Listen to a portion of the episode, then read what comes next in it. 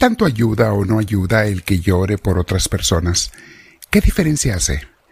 ¿Dios toma en cuenta eso? ¿Hace algún cambio cuando lloro por la salud o el bienestar o la necesidad de alguien? Vamos a meditar sobre eso un poco el día de hoy, mis hermanos, pero antes te invito a que te sientes en algún lugar con tu espalda recta, tu cuello y tus hombros relajados. Vamos a respirar profundo y dejar que Dios nos ilumine, nos inspire, nos llene de su presencia. Invita al Espíritu Santo, te lo pido, dile Espíritu Divino, ven a mí. Lléname de ti, Señor, me haces falta.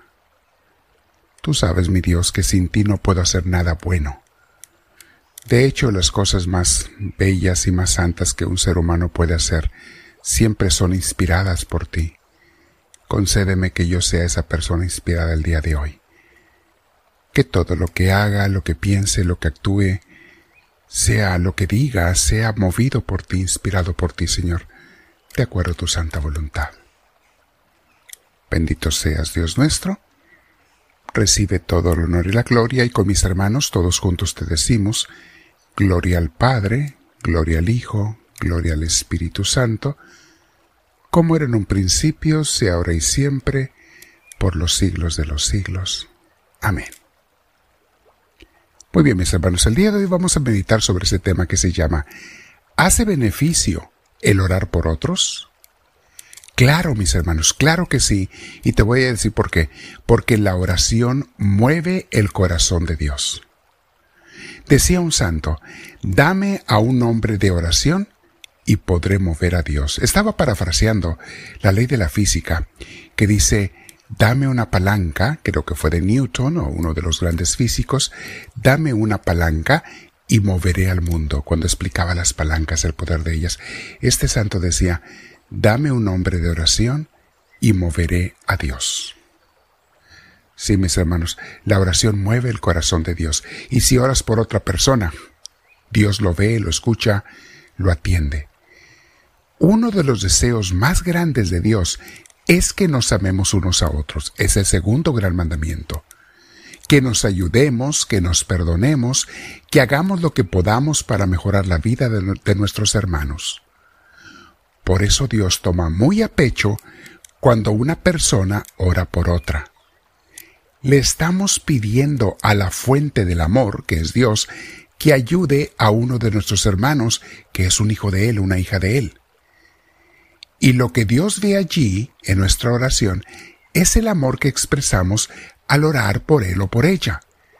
Mientras más amor sientas y expreses en tu oración, más escucha a Dios esa oración porque más unido estás a su espíritu.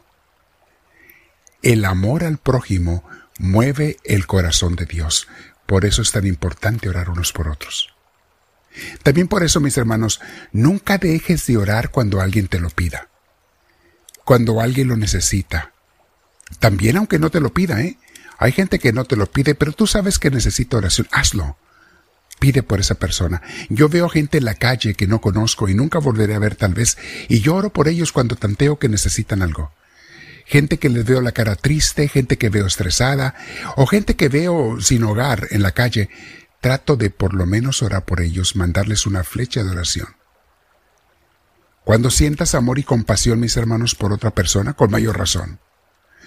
Orar por otros es una acción de amor, es una acción de verdaderos cristianos. Ten muy en cuenta esto, mis hermanos, que cómo mueve el corazón de Dios el que oremos el uno, los unos por los otros. Es algo muy hermoso. Como te decía, mueves el corazón de Dios. Es algo importante. En nuestras comunidades de misioneros del amor de Dios, mis hermanos, estamos constantemente orando unos por otros. Tenemos comunidades, muchos de ellos nos reunimos vía Zoom, porque son personas de varias ciudades que nos juntamos en cierto día de la semana, hay comunidades cada día de la semana, y a todos los que están en otros países y ciudades que quieran hacerlo, díganos y formamos con ustedes una comunidad vía Zoom, vía Internet. Y una vez por semana tenemos una hora de meditación y reflexión y crecimiento espiritual. Bueno, en esas comunidades estamos todos unidos por un WhatsApp, estamos en un grupo de WhatsApp también, y nos estamos enterando y preocupando unos por otros. Cada quien pide por sus necesidades, las de su familia, lo que necesiten, y lo tomamos muy en serio. Entonces, no solamente les contestamos a ellos, sí, mi hermana, mi hermano, voy a orar por ti, sino que de verdad lo hacemos. Si no, ¿de qué manera podríamos mostrar la autenticidad de nuestro amor cristiano, mis hermanos? Es muy importante e indispensable que oremos unos por otros. Vean lo que nos dice el apóstol Santiago capítulo 5 versículo 16. Dice así, Por eso, Confiésense unos a otros sus pecados, o sea, ser humildes, mis hermanos. En una comunidad también nos pedimos perdón unos a otros cuando ha habido ofensas. Dice él, repito, confiésense unos a otros sus pecados y oren unos por otros para que sean sanados. Así es, mis hermanos, vemos muy seguido milagros de Dios de sanación. Hay ciertos casos que Dios ya los tiene planeados de otra manera. Entonces sana de otra manera o bendice de otra manera. Pero vemos muchas enfermedades que por las oraciones son sanadas. Sigue diciendo eh, Santiago, la oración del justo es poderosa y eficaz. Recuerden, justo significa santo. La oración de la persona santa, de la persona espiritual, es poderosa y eficaz. Claro.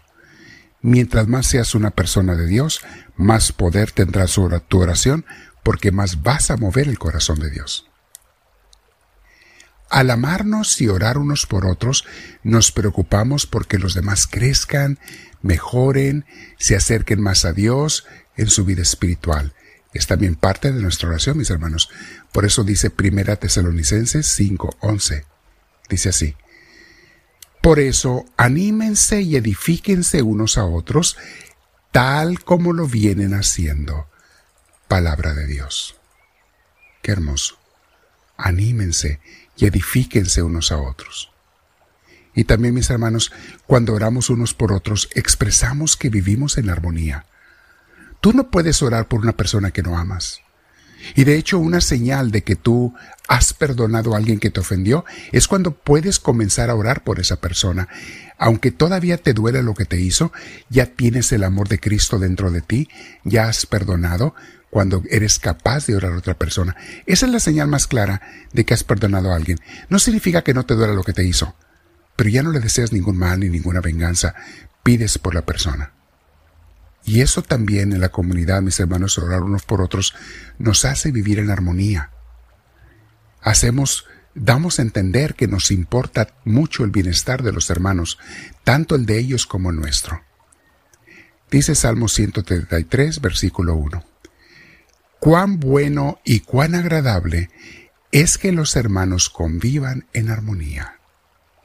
Sí, mis hermanos, una de las cosas que nuestras comunidades de en Tostin, California y en otras ciudades de, de, Estados Unidos y México que tenemos comunidades, una de las cosas que procuramos es que vivan las gentes en gran armonía, amándonos, queriéndonos, apoyándonos, también siendo pacientes unos con otros porque nadie es perfecto. Mi hermana, mi hermano, te voy a invitar a que el día de hoy te quedes en oración. Quédate platicando un ratito con Dios. Un momento. Piensa, ¿estoy orando yo suficiente por mis hermanos? Lo hago con fe y con devoción. Cuando le digo a alguien que voy a orar por él o por ella o por su necesidad, ¿de verdad hago una pausa en mi día y me pongo a orar? Porque es lo que debemos hacer, mis hermanos además de tu oración diaria donde oras, haz una pausa en tus actividades, retírate un rincón o donde puedas estar un poquito en silencio y haz un minuto o dos de oración pidiendo por la necesidad con amor. Mándele flechas de amor a la necesidad de ese hermano. Se las mandas a Dios, claro está, pero le pides para que ese hermano o hermana sea sanado. Vamos a quedarnos en oración este día, mi hermana, mi hermano. Comparte esto, esta enseñanza con tus contactos. Suscríbete si no lo has hecho. Los que están en, YouTube, pon la mano hacia arriba. En, en podcast, ponle seguimiento, follow up, following, para que todos estemos conectados en una gran comunidad de misioneros del amor de Dios. Dile al Señor, háblame Señor, que tu siervo te escucha.